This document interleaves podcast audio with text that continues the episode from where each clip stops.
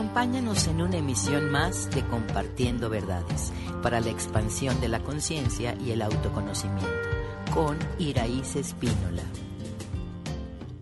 Bienvenido de nuevo a este espacio que propone acompañarte, brindándote información para avanzar al bienestar.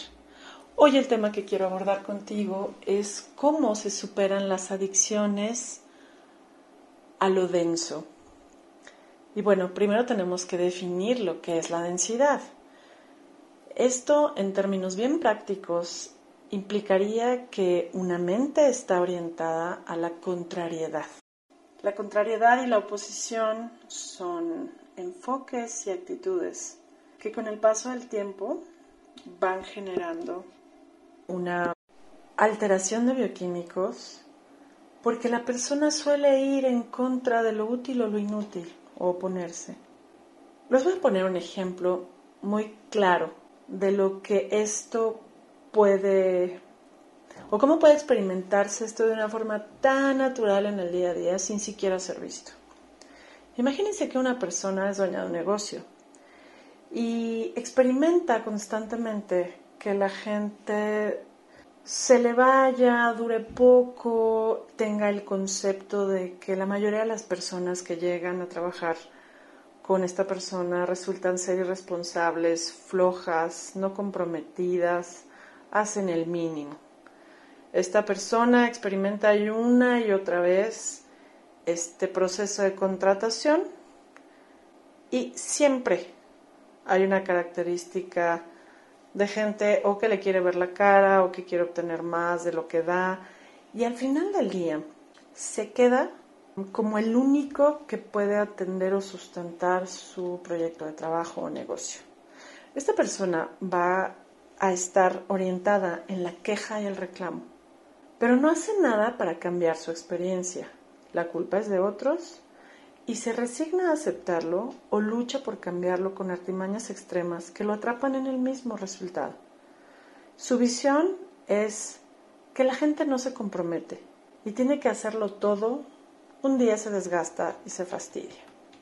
Con este ejemplo, que es muy cotidiano, yo quiero proponer que tú te observes, porque justamente la contrariedad la va a sentir una persona que suele enojarse y estar irritable muy fácilmente.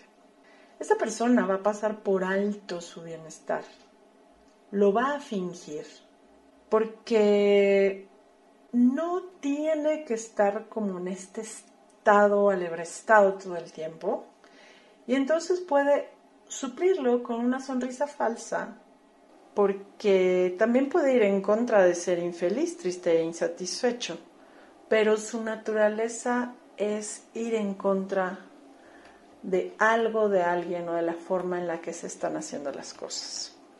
Tan común como suena esto, esta es una forma en la que no nos damos cuenta que solemos estar desconectados de la realidad. Porque ya sea que la oposición sea lo disfuncional o al, o al malestar, ¿no?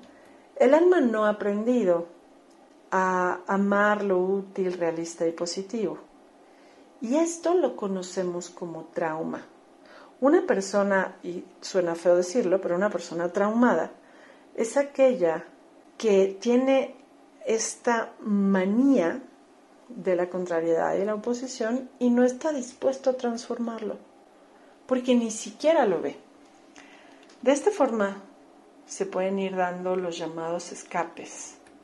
Es muy común que ir en contra de lo disfuncional o de la tristeza nos haga caer en realidades eh, pues inadecuadas. Yo quisiera hoy más o menos mencionar, digo, por un poco lo que se me ocurre, ¿no? De actividades que son escapes de la realidad, que generalmente no están sumando algo a nuestra vida. Por ejemplo, la primera y la más común sería buscar dormir como un escape, sería un poco la más sana. O de repente, bueno, ya las cosas más complejas y específicas sería la adicción a la música electrónica que afecta las ondas del cerebro, exceso de uso de la tecnología, ya sea videojuegos, redes sociales, comida, comida este, como atracones, ¿no? O comida eh, pues no nutritiva o a lo mejor un poco chatarra, sexo sin amor, consumismo, coleccionismo, el poder sobre el otro, ese también sería un escape, podría ser mm, esta obsesión por ver lo que falta, ya sea la presencia de una persona que hoy no está, lo que faltó hacer en el día, entonces estamos viendo lo que falta con esta ansiedad y con esta obligación.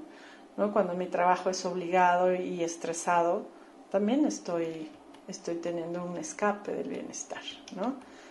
También puede haber compulsiones competitivas o comparativas, ya sea por banalidades o luchas de poder. El sentir y rechazar la densidad del entorno es también un escape.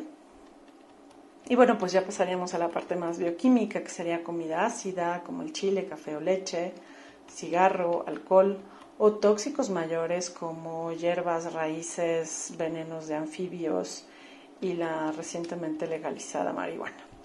Dichos escapes van siempre a intoxicar el cerebro energética y bioquímicamente, lo que va a impedir que el alma pueda conectarse con el cuerpo y con la realidad y con su luz y con la verdad que nos lleva a la paz. Es así que la persona se vuelve adicta a la densidad propia y del mundo y está atrapada y no puede salir porque no lo ve. De pronto estará sometida a esta situación y pues gracias a estos escapes anteriormente descritos, la persona se siente aislada de lo que siente, ya sea por estar demasiado enfocada con lo denso del entorno o por evitar sentir su cuerpo. Y entonces va a buscar relajación a través de la evasión de esta realidad con actividades obsesivas, rutinarias, consumiendo tóxicos y no puede soltarlos porque esta persona encuentra un alivio momentáneo ante una tensión emocional de la cual ni siquiera es consciente y va, eh, digamos que amarrando estos eh, enfoques mentales automáticos, silenciosos e inflexibles. Y la mayoría de la población vive en cierto porcentaje en esta realidad. Mucha gente advierte que estos escapes, sobre todo los que ya son, pues digamos, un problema, ¿no? Para incluso la gente que vive con ellos, advierten que estos escapes los mantiene vivos, les, devuelve, por ejemplo, la esperanza o dispersa esta necesidad de estar mal y su rechazo al bienestar. Así que hoy te puedo decir que cada escape de la realidad se traduce en una falsa relajación que en el fondo siempre es autodestructiva.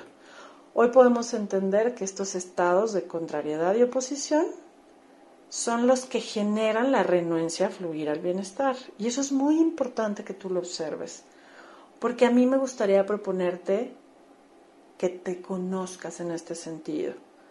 Porque estas reacciones se pueden dar de forma automática, programada o inflexible. Desafortunadamente siempre es una elección este enfoque mental, aunque no siempre esta elección sea, sea consciente. Como hemos visto anteriormente, los efectos son eh, pues, destructivos o funcionales. Una persona puede ser funcional con sus escapes y otra persona puede ser claramente destructiva y un caso clínico, ¿no? Pero al final del día, y en resumen de todo esto, yo te podría decir que la persona, cuando ya queda atrapada, envuelta en la negatividad, ya es un, alguien que requiere ayuda para volver a funcionar. Yo me he topado con algunas em, opiniones de algunos psiquiatras ¿no? que defienden la postura de que nadie elige sufrir. Bueno, pues dentro de la física cuántica podemos entender que sí es una elección, aunque esta elección no se haga de forma consciente. Hoy te comparto que una persona que sufre es aquella que se enfoca en lo que falta, en lo que no le parece. No puede agradecer, no puede vivir satisfecha, siempre quiere más, se atrapó en la carencia y en la ambición y quisiera cambiar el entorno en lugar de cambiar sus percepciones. Estos enfoques lo van a llevar sí o sí a una actitud de soberbia y capricho, de la cual van a derivar actitudes de contrariedad y oposición. Si habláramos del porcentaje de la población mundial que vive en estados extremos en esta situación, yo te diría que la mitad de la población vive ahí. Y hoy podemos, bueno, reconocer que hay familias y generaciones enteras de escapistas de la realidad a través de cualquiera de las adicciones antes mencionadas o de los escapes. Y bueno, pues al final, si bien hoy sabemos que venimos a trascender estos patrones de lucha, huida y superficialidad, que hoy se llaman adicciones tremendamente extendidos, promovidos y muy lucrativos. Lo peor es que podemos creer que la persona sea castigada o restringida de sus escapes para estar mejor y la verdad es que no es así. Una persona con este tipo de adicciones, de forma funcional o no, está obsesionada con esta densidad porque le genera un placer de corto alcance, que no alcanza sin eso porque está negado al bienestar. Y lo único que se puede hacer en estos casos es transformar la programación que le lleve a vivir sanando el conflicto. Y esto es derivado de creencias, percepciones y programas internos que pueden trabajarse dentro de un proceso de autoconocimiento y conciencia. Así que una persona, en resumen, se vuelve adicta a la densidad cuando encuentra alivio temporal en una conducta que parece placentera, pero que en el fondo es destructiva. Bajo este panorama, nadie puede renunciar así como así a este placer negativo. Realmente si bien hemos dicho que esta cuestión de los escapes puede ser sistémica o personal, tiene que ver con honrar a la baja a nuestros ancestros, repitiendo patrones que en realidad nos toca trascender. Así que si alguien quiere trascender este placer falso, requiere, sin lugar a dudas, planteárselo como una nueva posibilidad. Y liberarte de una adicción a la densidad con sus escapes es un regalo que tú te vas a dar porque eres el único que puede hacer conciencia de poder iluminar esa densidad dentro y fuera de sí mismo. Ello requiere que la persona reconozca el peso emocional acumulado para liberarlo y trascenderlo. Así que cuando tu prioridad deja de ser evitar estar mal y comenzar a merecerte el bienestar, entonces significa que estás dispuesto a sanar tus heridas, tus vulnerabilidades, tus estados de defensión y ataque, para convertirlos en actos conscientes y respetuosos para ti y el mundo que te rodea. Así que en la vida no se vale que juzguemos lo que sentimos o lo que pensamos, sin embargo podemos observarnos y conocernos a través de estos enfoques mentales y este, de lo que ello deriva, ya sean emociones o sentimientos, y que tú seas capaz de reenfocarlos para volver a la paz. Cualquier persona que decida salir de esto pues no puede ser empujada por otro, porque eso solo se va a lograr con la capacidad de reconocer que está atrapado y que requiere ayuda. Así que tú puedes decidir sentirte bien de una forma realista, pero requieres ir a favor del bienestar y de conectar con sentimientos puros del alma. Y para lograrlo es importante que te conozcas, que perdones tus errores del pasado y que te dediques a hacer las correcciones que te permitan ser libre de iluminar con tu propia luz. Es tiempo de sintonizar con una nueva energía, elevar tu vibración y mejorar tu realidad. Decídelo para que esto sea posible para ti. Hasta la próxima. Síguenos en redes sociales. Centro Quantum.